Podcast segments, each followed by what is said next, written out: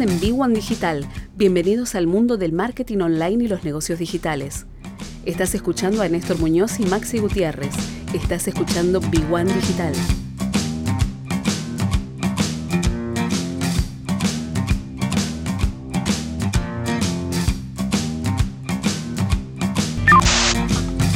...21 horas... ...35 minutos...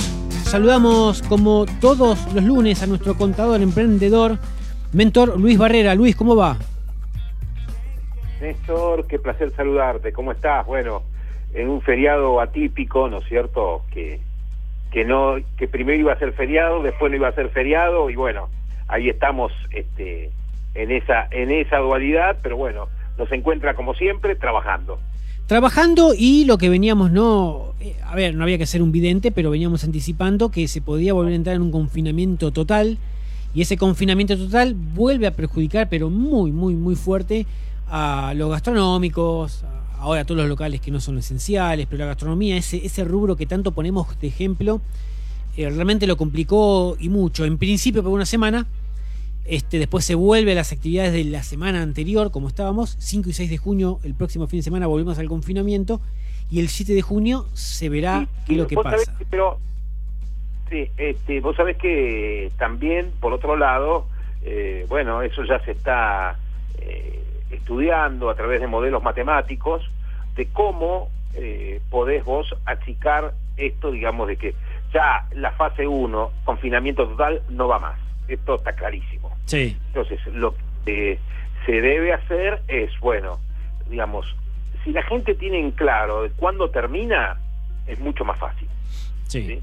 Entonces, eh, y tenés que darle el respiro para poder eh, poder trabajar porque si no vos no podés este eh, no podés mantenerte sí, sí. entonces bueno en esto bueno hay investigadores que están trabajando si cuántos son los días óptimos si son nueve días si son doce días si son quince días digamos de aislamiento y de apertura aislamiento y apertura porque eso es lo que te permite por escalones eh, terminar con la circulación del virus. Esto es y además sumado a que, bueno, obviamente están llegando más vacunas y también tenés que hacer el tiempo necesario este, para que justamente hoy a mí se me cumplen los 21 días famosos del, desde que me vacuné, entonces lo cual también me da más tranquilidad, ¿no? Pero en estos 21 días, obviamente, me cuidé más que antes.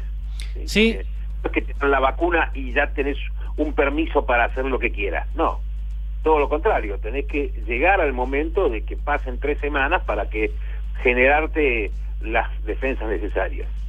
Sí, Vos sabés que es muy muy eh, particular esto de los de los virus, ¿no es cierto? Haciendo un, una analogía con la economía, sí. muchos emprendedores los agarró con las defensas bajas.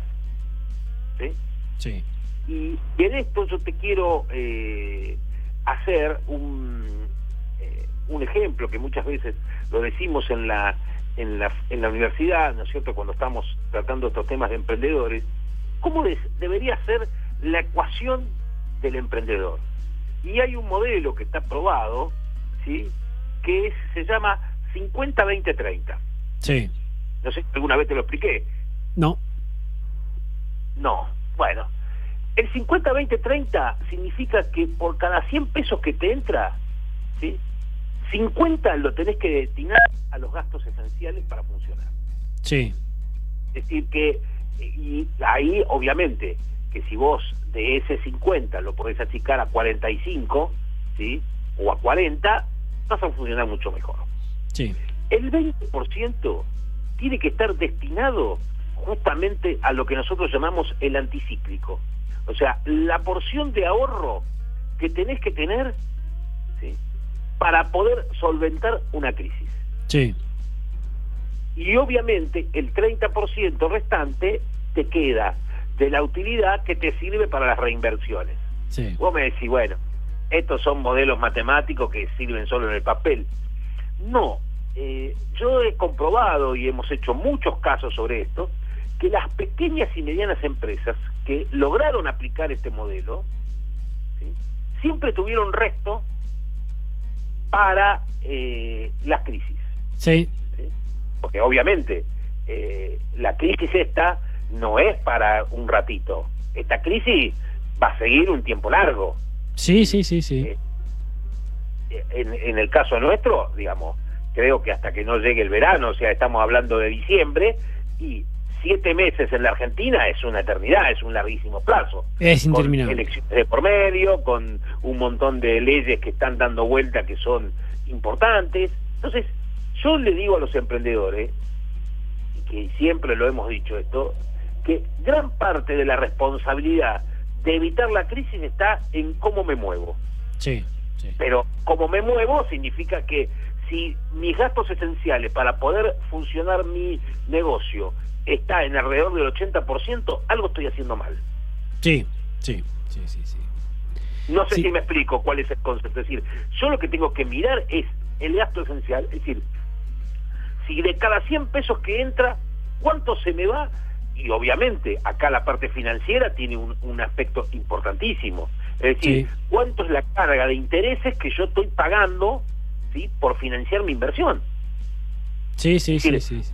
es un costo oculto que muchas veces vos decís, bueno, por eso hay algo, una relación que se llama cuota ingreso, que es cómo vos podés destinar parte de tus ingresos a pagar un préstamo. ¿Sí? Porque muchas veces hablamos de financiamiento, está bien. Podés decir, bueno, suponete que hoy por hoy este, saliera el Banco Nación con una agresiva eh, colocación de préstamo Sí, obviamente la tasa más baja, digamos, si vos estás hablando de mercado, si el costo del plazo fijo, estamos hablando del 33, ¿a cuánto es lo más barato que te puede prestar? sí, Al sí, sí, sí. 35, sí. ¿sí? digamos, y diciendo, bueno, este, con un spread bajo, te va a prestar al 40. Ya soportar la carga financiera de un 40% anual es tremenda. Sí, sí. Tenés que buscarle la vuelta para que esto no te termine ahogando. Es decir, Sí. muchas veces los préstamos son salvavidas de plomo. ¿sí? Sí, sí, sí, totalmente. Sí, sí.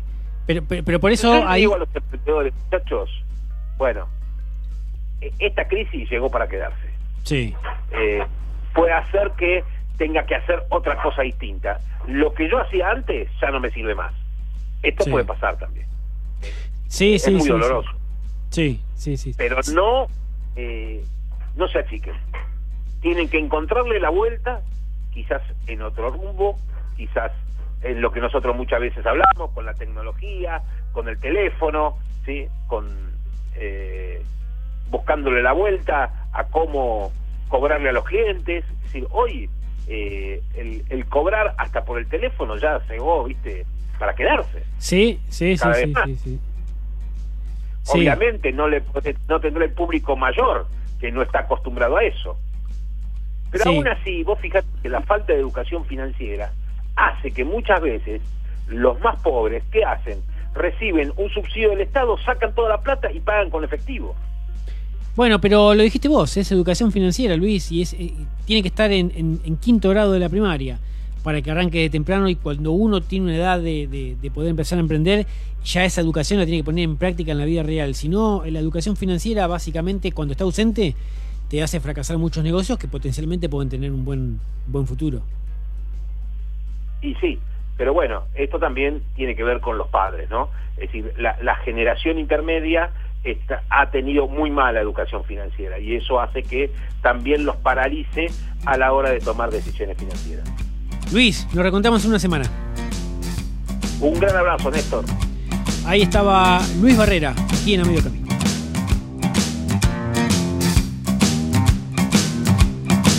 Este fue otro episodio de Iguan Digital, Mentorías en Marketing y Negocios.